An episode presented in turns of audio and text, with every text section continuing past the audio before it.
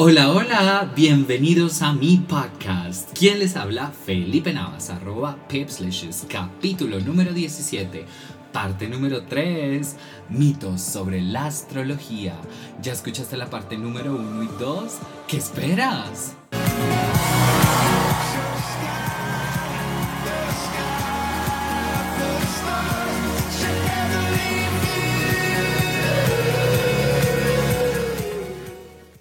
¿Cómo se interpreta una carta natal?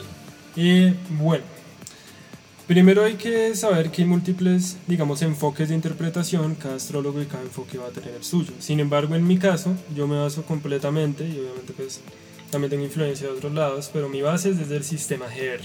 El sistema GR lo creó Germán Rosas, es un sistema que está principalmente enfocado en el humano. ¿sí? Entonces tiene seis niveles, digamos, a nivel general. El primer nivel va a mirar el password, ¿Qué quiere decir? Es que vamos a mirar el sol, es decir, esa defensa de territorio, cómo se comporta, cómo está ese yo soy. Vamos a ver la luna, que es el pensamiento, el manejo del tiempo, qué aspectos tiene, todo. Después vamos a ver a Mercurio, que es la comunicación, todo este tipo de situaciones. También igual, como paréntesis, cada signo tiene cinco códigos. Está el animal que lo representa, el posicionamiento en grupo, la motivación, el elemento, ¿sí? Hay múltiples cosas que se van a mirar allí. Entonces ese sería, por ejemplo, el primer nivel. En el segundo nivel nosotros vamos a ver la movilidad, que era el, quinto código de los que ahorita dije. Entonces vamos a ver si la persona es más fuego, es más aire, qué elemento es el que más predomina, qué pasa acá. El enfoque de mi lectura es también la manipulación de la energía personal. Cómo yo uso mi propia carta a mi favor. ¿sí? Después el tercer nivel, posicionamiento en grupo. Soy una persona más terca, soy más líder, qué tipo de liderazgo tengo. Cuarto nivel, motivación, qué es lo que más me motiva, de qué manera, cómo puedo usar todo esto a mi favor. Después el quinto nivel son las emociones. Aquí no se habla de que la luna sean las emociones en sí, sino la luna es la gestión emocional. En este sistema, cada planeta se relaciona con una glándula del sistema endocrino y con base en eso se hace una interpretación emocional desde Sol, Luna, Mercurio, Venus, todos los planetas hasta llegar a Saturno. Después, en el sexto nivel, se van a ver lo que hemos estado hablando, que son los patrones de vida, qué trígonos tengo, qué cuadraturas tengo, en qué cosas me fluyen más las cosas, en qué cosas yo debería, digamos que poner más atención, qué retos tengo y de qué manera puedo usar esto a mi favor para crecer y para, digamos, hacer lo que realmente quiero y que me fluya de una manera exponencial. Entonces nosotros al conocer estos cinco niveles vamos a empezar a integrarlo todo. Entonces uno dice, ay no, pero es que tengo Venus en tal, sí, es una parte. Aquí vamos a ir gradualmente desde el nivel 1 hasta el nivel 6 para ir entendiendo desde lo más básico hasta lo más complejo y viendo cómo todo se complementa para poder realmente tener una lectura de carta astral completa en la que nosotros nos podamos ver no como un individuo aislado, sino como un complemento de muchas cosas que se integran. Entonces, ¿tú consideras que hay cartas natales buenas o malas? Eh, bueno, Realmente no es que hayan cartas natales buenas o malas, sino que cada carta tiene sus potenciales específicos y sus temas a trabajar específicos, ¿sí? Entonces, una persona, por ejemplo, puede tener un excelente potencial en temas que sean de extranjero, de religión, en temas que sean, por ejemplo, de, de comunicación oral, para escribir un libro, para ciertas cosas, ¿sí? Hay otra persona que va a tener potencial, por ejemplo, en temas de salud, en temas de investigación, en temas de, de dinero, pero entonces no es que haya una buena ni una mala, sino que cada carta tiene sus potenciales específicos y sus temas a trabajar en específico. También es muy importante las, las perspectivas. Entonces yo, uy, es que esa persona vea cómo le va de mal en dinero, no, debe tener una carta mala, ¿no? Es una carta mala porque para mí puede que sea lo más importante, bueno, hipotéticamente, ¿no? Para el ejemplo, no, el dinero, ¿sí? Pero esa persona va a tener sus potenciales también muy marcados. ¿Cuál es el riesgo? El riesgo es que, por ejemplo, por el inventario 1, entonces hipotéticamente una persona, el mayor potencial de su vida es el arte. El arte, la creatividad, una casa 5 maravillosa, pero en su casa siempre le dijeron el arte es para vagos. el arte no le va a dar. No se puede morir de hambre por ahí. Entonces la persona se puede quedar con esa creencia de la casa y nunca desarrollar su potencial. Entonces más allá del hecho de que hayan cartas buenas o malas, hay cartas que la persona conscientemente decide potenciar y hay cartas que por creencias limitantes u otros factores no se desarrollan de la mejor manera, pero si la persona es consciente y desde su conciencia de su carta y de su potencial decide desarrollarlo, todas las cartas tienen la capacidad de ser las mejores cartas. Sí, y eso es lo que quiero como invitar a las personas que están escuchando este podcast, que gracias a la astrología, yo, Felipe Molina Navas, fui como bendecido porque llegó a mi vida y cambió mi vida hay otras personas que lo pueden relacionar con otras creencias, ya sea una religión, ya sea meditar, como aunque también medito y también me ayuda un montón. Pero por eso cuando se meten con la astrología, como que yo siempre la, la defiendo a capa y espada, porque a mí me cambió la vida y a las personas que yo les he dado la oportunidad que la conozcan y que profundicen más, también les ha cambiado la vida. Entonces como que yo pienso que debemos estar un poquito más abiertos a conocerla sin necesidad de totalmente creer o no creer, sino a conocerla y les va a cambiar mucho más la perspectiva sobre este tema.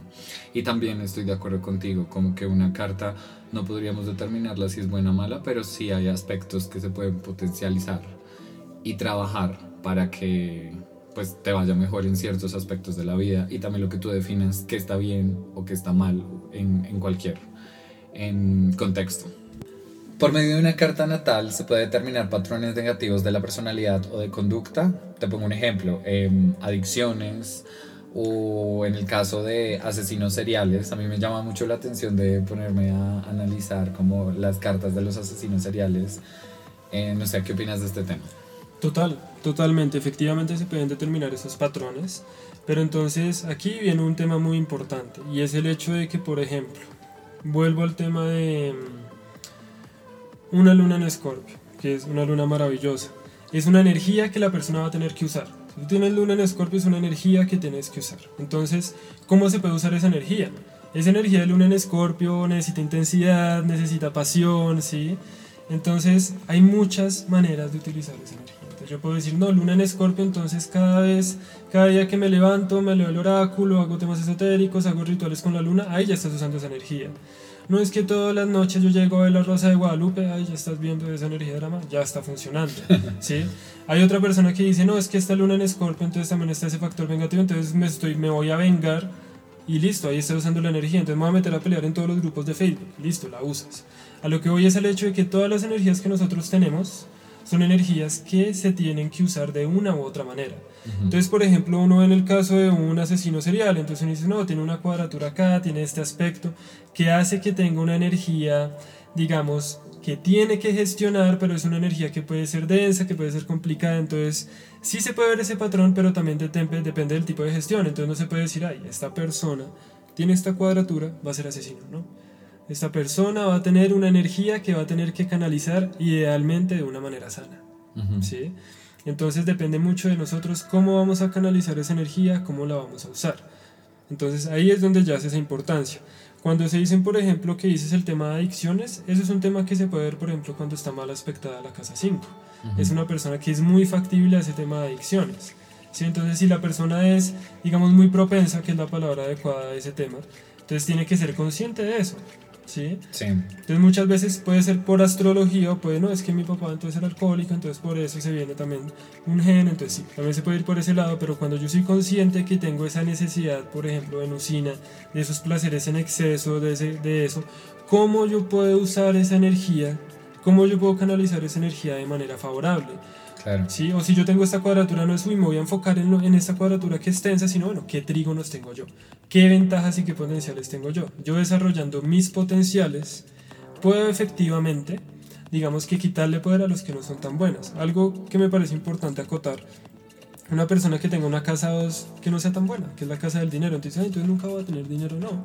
Sino enfócate en las mejores casas que tú tengas y a través de ellas es que el dinero va a llegar. Eso me Sí. encanta. Entonces no es que, ay, no, tengo una cuadratura aquí que me coge la casa 2, no, tranquilo. Entonces miramos a ver cuáles son tus mayores potencialidades y a medida que desarrolle ese potencial, las casas que quizás no son tan ventajosas se pueden, digamos que, beneficiar de esa casa que sí es muy buena. Por eso es que es muy importante entender cuál es el- la digamos, cuáles son los ámbitos de mayor beneficio que tenemos y cuáles son los riesgosos. Y para terminar de responder la pregunta, sí, claro.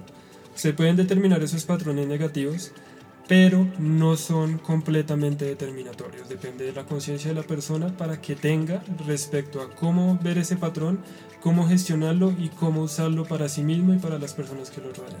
Y también considero que se relaciona en el momento de vida en el que esté pasando la persona. Si tú tienes como predominancia en que pueda pasar esto en tu vida, pero estás en un momento en tu vida que estás tocando fondo por cierta razón, pues va a ser más fácil de que caigas en algún tipo de adicción o que, o que generes este tipo de cosas. Claro, y, y, como te digo, hay muchos factores que pueden tener influencia en ello, pero respecto al factor astrológico, como tú dices, listo, ya, pero es mucho más eh, llevadero cuando uno entiende cuáles son digamos que los factores que lo pueden llevar a uno a algo que no sea tan beneficioso. Entonces, si yo sé, no, es que yo sé por mi carta astral que me toque cuidar las rodillas, yo sé que por mi carta astral eh, soy factible a determinado vicio, yo lo sé, miro ese patrón de frente, lo integro, sé que ese sí no es como, no, no lo soy, listo, está bien, tengo ese factor en mí, lo entiendo, lo integro, lo abrazo, pero a partir de eso, ¿qué pienso hacer al respecto?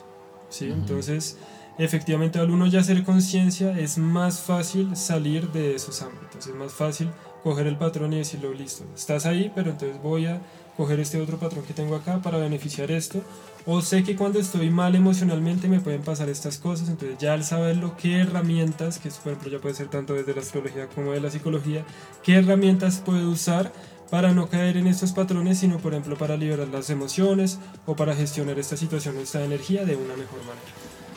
Bueno, Tony, yo soy un fanático de la cultura pop, así que investigo, indago muchísimo de la vida de las celebridades de Hollywood y demás. Hay algunas celebrities que tengo claro que son fieles seguidoras de la astrología, como Kim Kardashian, eh, Madonna, Ellen DeGeneres, mm, Angelina Jolie. Y estas personas como que tienden a consultar a sus astrólogos antes de tomar algún tipo de decisión trascendental en su vida. O también he escuchado en el, en el caso de Madonna que ella no trabaja o no hace negocios o colaboraciones musicales con personas que no sean completamente, pues no completamente, o que no exista una sinergia o una compatibilidad para tomar este tipo de decisiones. ¿Tú consideras que esto es correcto o es algo ya muy loco? Y no, realmente es algo que es extremadamente útil. Entonces, primero voy a tomar en cuenta lo que dijiste, que por ejemplo estas personas famosas ven momentos específicos en su vida y dicen, bueno, ¿cuál es el, el camino que puedo tomar de que me va a funcionar mejor o por dónde me debería relacionar? Esas cosas se pueden ver. ¿Por qué? En la carta astral, como les he ido diciendo, nosotros tenemos patrones que son muy ventajosos, pero esos patrones se activan en determinados momentos de la vida. Entonces, lo que uno puede hacer, por ejemplo, a través de una revolución solar es decir, listo, en este momento tengo activado un vector que me ayuda mucho para conseguir guías, protectores, para conseguir estudios en el extranjero, entonces listo. ¿En qué momento yo voy a darle enviar al botón para enviar mi solicitud de beca? Ahí van a haber momentos específicos en los que todo se va a hacer para que sea de la mejor manera. Si todos estos artistas lo han hecho, incluso para poner un tema de una persona también muy importante en el mundo de las finanzas, JP Morgan es uno de los dueños de los bancos, uno de los bancos más poderosos que existe en el mundo. Él muchas veces ha salido a decir que él ha tenido su fortuna debido a que la gran mayoría de inversiones que él ha hecho han sido con el asesoramiento de un astrólogo. Wow. Porque nosotros podemos ver, claro, respecto a este movimiento, en qué momento me conviene invertir, en qué momento me conviene enviar este mensaje, en qué momento me conviene lanzar este disco. Sí. ¿sí? Y ahora lo que tú decías, por ejemplo, de hacer un grupo, ¿no? entonces tú vas a trabajar conmigo, llegamos al tema de la sinastría. Entonces la compatibilidad no es eso ahí. Es que tal signo es compatible con tal signo y ya no. Eso es demasiado, demasiado general. Hay tres niveles que uno va a ver en esa sinastría. Está la compatibilidad, que es esa parte simple que uno dice, ok, si tiene agua, entonces va a ser más compatible con este elemento, listo. Ese va a ser el nivel 1, que es el más general. Después va a estar el nivel 2, que es la complementariedad. Es decir, ok, a mí me falta tierra, esta persona que tiene un poquito más de tierra, ¿en qué lugar nos podemos complementar? Hay un factor aislado de estos tres, que es el factor del software 1 de qué crianza la gente tiene, qué perspectiva tiene desde su crianza, eso también va a tomar un papel importante. Pero el más relevante va a ser el tercero, que es la sinergia, que curiosamente tú la llamaste, se llama sinastría o sinergia, que es cuando pongo la carta astral de una persona encima, por ejemplo, de la mía. Entonces ahí van a haber contactos de los planetas. Entonces muchas veces escucha, ay, es que tu luna está en mi casa 1, es que tu luna está haciendo trígono a tal cosa. Lo que nos va a permitir eso es saber exactamente con esta persona que nosotros nos reunimos, bien sea a nivel de pareja, a nivel de socio, a nivel de amistad, a nivel de padre, a nivel de cualquier vínculo, qué nos brinda esa persona y qué le podemos brindar y en qué cosas no nos va a fluir tanto. Okay. Entonces, por ejemplo, quiero lanzar un disco. Entonces voy a contratar a un corista. Entonces miro la carta del corista encima de la mía, veo que temas de casa 5, en temas de casa 10, que es como también toda esta fama, en temas de casa 1, todo mal aspectado. Te digo, no, con esta persona no me va a fluir No esto. fluir. Puede Ajá. que con esa persona sí fluya algo romántico, que sí fluyan otros temas, pero van a haber temas específicos y eso es lo que nos permite ver la sinastría. ¿En qué te ayudo yo? ¿En qué te apoyo yo? Respecto a tu existencia cuando estamos juntos y en qué me apoyas tú. Entonces por eso hay personas que dicen, "Uy, no, es que siempre que me junto con esta persona me encuentro plata. Siempre que me junto con esta persona eh, nos dejan entrar gratis. Siempre que me junto con esta persona me pasa algo de eso. O también está el otro, el otro lado. Ay, siempre que me junto con esta persona me caigo. Siempre que me junto con esta persona me enfermo. ¿sí? Entonces Sí. son factores que se pueden ver a través de una sinastría. Entonces el uso, es, el uso es supremamente invaluable Sí. en todos los sentidos. Me encanta.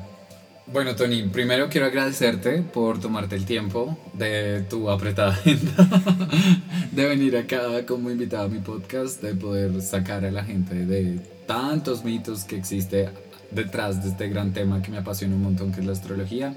Como muy bien digo en mis redes sociales, yo no soy astrólogo, pero sí soy un apasionado por la astrología y por eso tengo amigos astrólogos y consulto con ellos cosas, discuto con ellos cosas, les pregunto cosas y si bien tengo como una parte medio escorpiana ahí en mí que me puedo llegar a conclusiones, pero no siempre pues no me las sé todas, así que por eso me gusta consultar con personas que saben del tema, que estudian el tema, que trabajan en esto, así que primero quiero agradecerte por tu tiempo. Segundo, muchísimas gracias por tomarte también el tiempo de investigar y de sacar de dudas esta, esta, esta lista de preguntas que, te había enviado.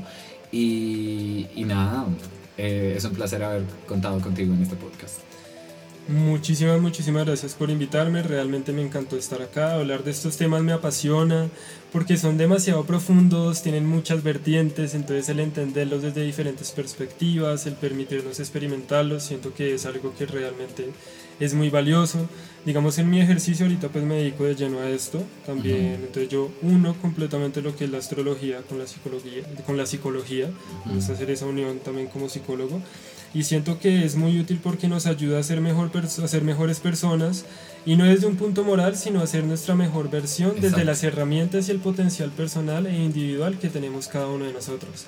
Entonces, no, para mí fue un placer ahorita compartir estas preguntas tan increíbles, estas respuestas que nos teníamos que ahondar para poder descubrirlas. Entonces, fue una experiencia maravillosa y pues agradezco muchísimo el hecho de que me hayas invitado acá. Bueno chicos, recuerden que lo encuentran en redes sociales como... Sinestesia del alma, ambas con S. O también me pueden hablar directamente al WhatsApp, que es 300 829 2983. Tengo servicios tanto de lectura de carta astral, caso que ustedes quieran conocerse, la revolución solar, en caso que quieran saber cómo les va a ir en un año específico, la sinastría, si quieren saber la compatibilidad con las otras personas, o también alternamente manejo el servicio de constelaciones familiares, aquellos que quieran profundizar también en ese mundo. Excelente. Gracias. Un gusto, gracias a ti.